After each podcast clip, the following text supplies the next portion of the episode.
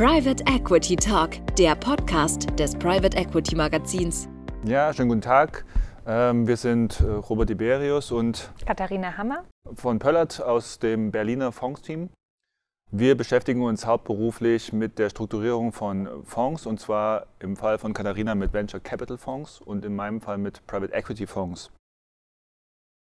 Heute hier auf der MUPE 2023 haben wir uns unterhalten über das Neueste in Sachen ESG-Regulierung.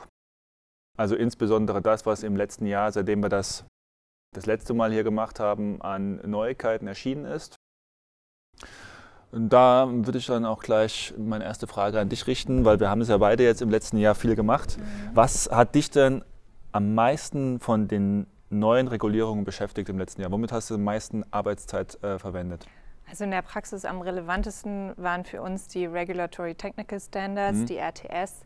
Und ähm, wir hatten sie zwar schon in 2022 vorliegen und haben uns auch schon daran orientiert und gehalten, ähm, aber die sind jetzt eben in Kraft seit 1. Januar und damit äh, ist natürlich ähm, sehr viel mehr ähm, Fokus drauf. Ja und ähm, konnten auch schon einige Learnings aus dem letzten Jahr mit reingenommen werden. Und was hast du konkret gemacht, am meisten zumindest? Genau, die RTS ähm, stellen vor allen Dingen uns ähm, ja, die vorvertraglichen Informationen ähm, in einem Template dar für ähm, Fonds, die nach Artikel 8 und Fonds, die nach Artikel 9 berichten.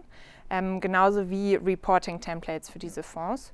Ähm, und darüber hinaus ähm, ein bisschen separates Thema, äh, die Principal Adverse Impacts Liste. Ja.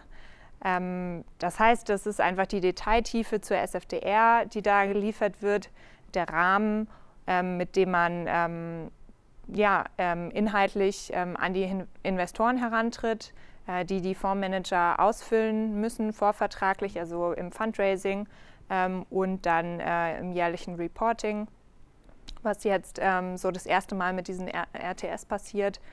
Ähm, genau. Ja. ja, wir hatten ja gerade besprochen, dass es so viele neue Dokumente im neuen Jahr, im letzten Jahr gab, dass auch uns noch viele äh, neue Gesetzgebungsvorhaben auf dem Weg sind. Von den ganzen Dokumenten, die jetzt im letzten Jahr rausgekommen sind, was sollten sich Anleger und Manager denn unbedingt mal anschauen? Also die, die sich schon ein bisschen mit SFDR ähm, auseinandergesetzt haben oder auseinandersetzen wollen, ähm, für die ähm, gibt es eine konsolidierte Fassung der gesamten QAs, mhm. die die ähm, ähm, Europäische Kommission so rausgegeben hat, ähm, was sehr hilfreich ist, um sich nicht fünf verschiedene Dokumente zusammensammeln zu müssen und im Zweifel was zu übersehen. Mhm sondern alles äh, kombiniert zu haben. Da gibt es jetzt ein Dokument vom 17. Mai. Ähm, genau, und da findet man schon auch ähm, sehr klare Vorgaben, was die Kommission sich vorstellt und nicht vorstellt, ähm, was doch auch hilfreich ist und hilfreich war für uns ähm, im letzten Jahr. Ja. Und darüber hinaus ähm, die weiteren QAs, die wir so haben, mhm. Ähm, nämlich von unserer nationalen Aufsichtsbehörde. Okay, okay. Genau, das, ähm, das ist ein guter Rat. Okay, jetzt nehmen wir mal an, wir würden nun fertig werden mit der Umsetzung der RTS. Ähm, welche Gesetzgebungsvorhaben und die jetzt so am Horizont sind oder uns demnächst ins Haus stehen, sollten wir äh, sollten sich Investoren und Manager dann jetzt mal unbedingt anschauen von den vielen? Was ist das Wichtigste? Also es gab ja jetzt, die RTS sind erst zum 1. Januar ja. in Kraft getreten und dann, äh, wie du weißt, äh, im Februar schon überarbeitet mhm. worden und eine neue Fassung kam raus.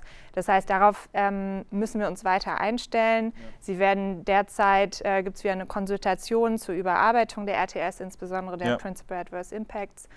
Und äh, darauf müssen wir uns einstellen, dass, ja. wir, ähm, dass wir alle paar Monate im Zweifel ähm, unsere Dokumente anpassen müssen, uns mit neuen Fragen auseinandersetzen mhm. müssen. Ähm, und darüber hinaus, am weiteren Horizont, ähm, steht die CSRD. Ja, okay. Und die CSRD ähm, betrifft das Thema Nachhaltigkeitsberichterstattung und sehe ich genauso, ähm, ist vor allem ein Thema für alle Manager, die Portfoliounternehmen haben, die eine gewisse Größe erreichen, mhm. ja, äh, erreicht haben. Die sollten davon ausgehen, dass die dann halt im, ab 2025 diese Nachhaltigkeitsberichte erstellen lassen äh, und demzufolge ihre Portfoliounternehmen darauf vorbereiten müssen. Soweit. Ja. Bis zum nächsten Jahr. Vielen Dank. Gern, dir auch. Danke fürs Zuhören. In unserem Online-Magazin unter www.pe-magazin.de halten wir Sie zu den aktuellen Themen der Private Equity Branche auf dem Laufenden. Schauen Sie gerne einmal rein oder folgen Sie uns auf LinkedIn. Alle Podcast-Folgen gibt es im Magazin und als Abo unter Private Equity Talk überall dort, wo es Podcasts gibt.